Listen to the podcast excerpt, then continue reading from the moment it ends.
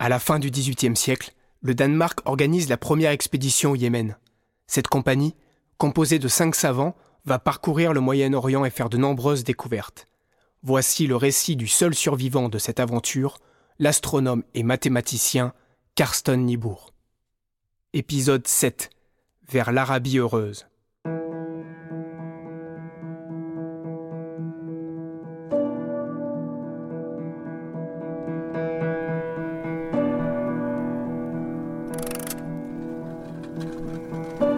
Le courrier danois de Copenhague, 12 janvier 1761.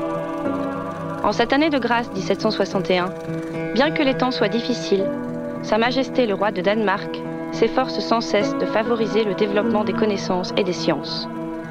Aussi a-t-elle décidé d'envoyer, à bord du vaisseau de ligne le Groenland, une compagnie de savants qui devra traverser l'Égypte pour gagner l'Arabie heureuse. Le retour en Europe se fera par le Moyen-Orient, dans le but de procéder, partout où elle se trouvera, et pour le plus grand bien de la science, à de nouvelles découvertes et observations. On peut espérer qu'avec la grâce de Dieu, leurs ailes et leurs capacités leur permettront de mener à bien cette entreprise. «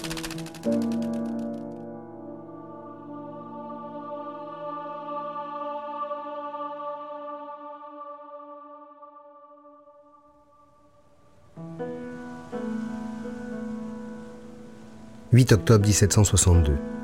Nous partons de Suez à bord des bateaux qui traversent la mer Rouge jusqu'au port de la Mecque, Jeddah, en Arabie heureuse.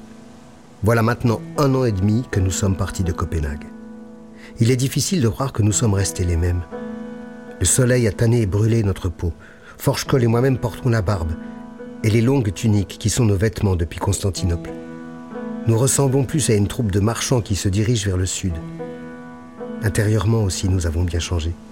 Après le paroxysme, l'achat d'arsenic, les lettres rageuses, les menaces, le calme est revenu qui a tout effacé.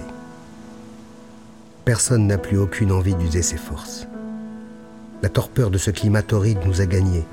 Les railleries et les insultes sont devenues une sorte de rengaine vulgaire, tandis que la petite discussion familière d'événements toujours semblables nous paraît chaque jour neuve et divertissante.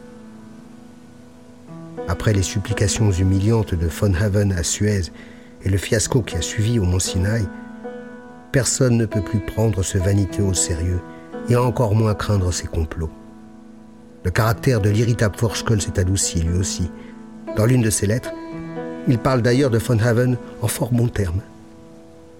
Somme toute, jusqu'ici notre voyage s'est déroulé assez bien. Nous sommes tous en vie, aucun de nous n'a été victime de la peste ni des bandits. Les résultats scientifiques obtenus sont optimistes à part le déplacement au Jebel Mokteb qui n'a pas été un succès, nous avons recueilli des renseignements d'une grande importance dans cette région. Lors du séjour en Égypte aussi. Forchkol a envoyé plusieurs caisses de plantes nouvelles et trois rapports complets sur la botanique et la zoologie. J'ai noirci 1000 pages de mon journal en observations astronomiques et météorologiques, cartes de villes, de régions, usages et mœurs. Enfin, Bauernfeind, dans ses coffres, transporte un nombre considérable de dessins de plantes, de vêtements, de machines, de monuments du passé et de paysages. Nous pouvions donc nous réjouir des quelques jours de repos que nous allions passer à bord. Forchkoll avait réussi à louer la cabine supérieure du plus grand des bateaux. Les voyageurs européens ne sont guère bien vus par les pèlerins musulmans. Nous étions donc contents d'être isolés et je pouvais ainsi plus tranquillement entreprendre mes observations astronomiques pour dessiner la toute première carte maritime de la mer Rouge. Nous n'étions pas moins de 600 personnes sur le bateau, et notre convoi se composait de quatre navires tirant chacun jusqu'à trois embarcations transportant des animaux, chevaux, chèvres et brebis. Pour les nourrir, les matelots jetaient un sac de paille par-dessus bord et le laissaient dériver de la poupe à la proue du bateau en remorque, où le garde des tables le repêchait. Ainsi, la caravane flottante continuait à avancer vers le sud. Après trois jours à l'allure posée, nous arrivons au port de Thor pour faire le plein d'eau fraîche. Forchkol en profite pour descendre à terre afin de chercher des plantes et des coquillages. Il va même jusqu'à une oasis que la Bible appelle la vallée d'Elim.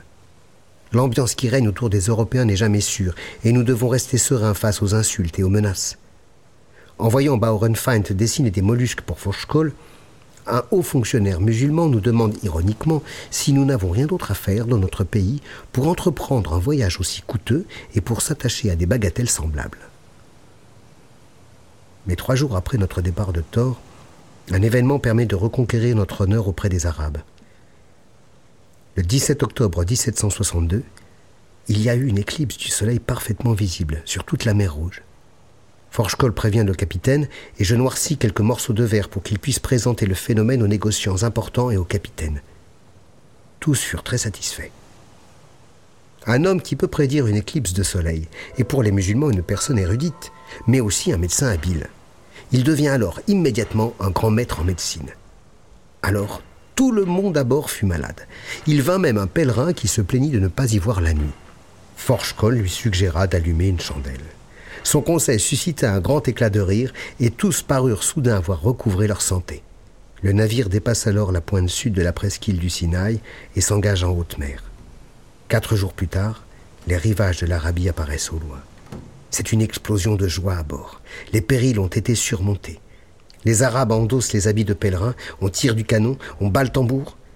Ils font même circuler une cruche de terre parmi les passagers pour que tous puissent y déposer un pourboire destiné à récompenser le pilote de sa miraculeuse prouesse. Et le 29 octobre 1762, notre navire jette l'ancre dans la rade de Jeddah. Tous les pèlerins se dirigent vers l'est, vers la Mecque.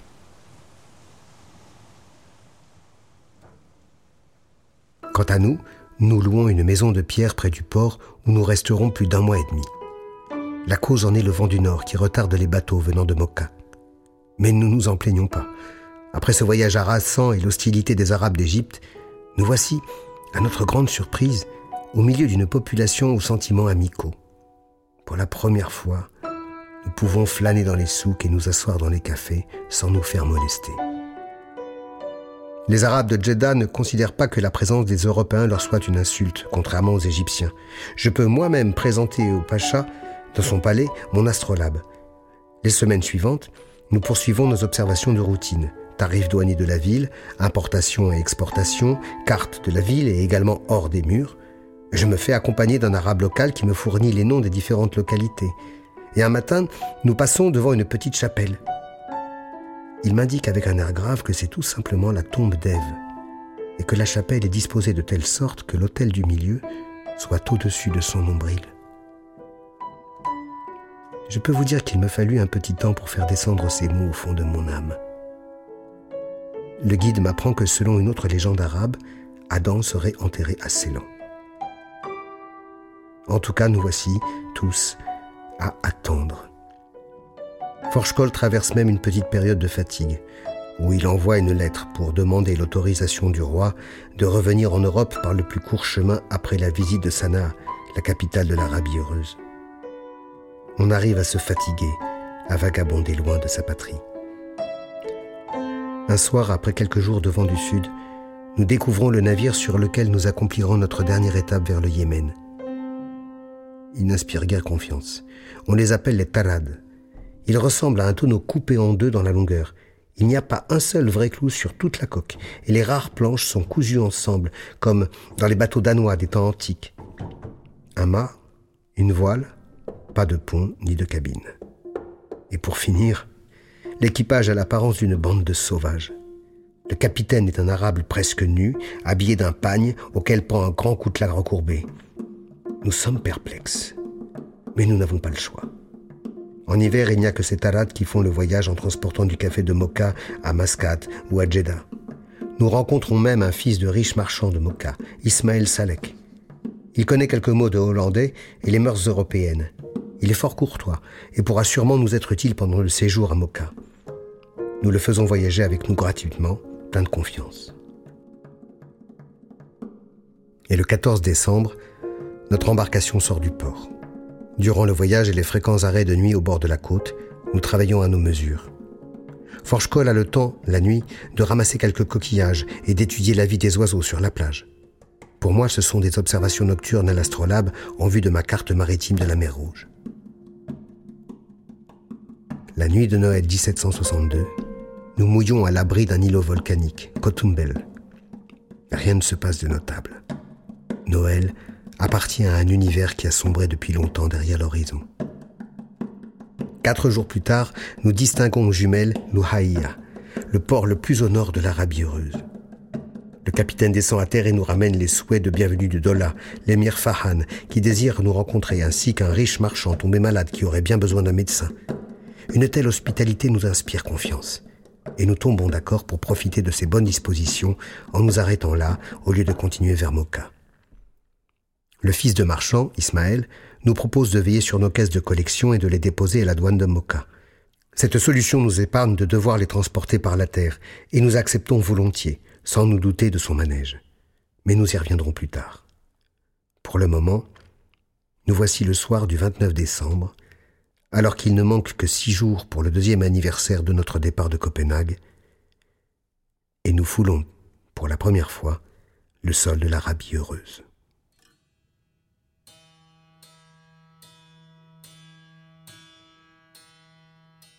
Au moment où nous débarquons, le négociant lui-même nous accueille sur le quai, nous fait passer la douane sans difficulté et sans que nous devions ouvrir les caisses.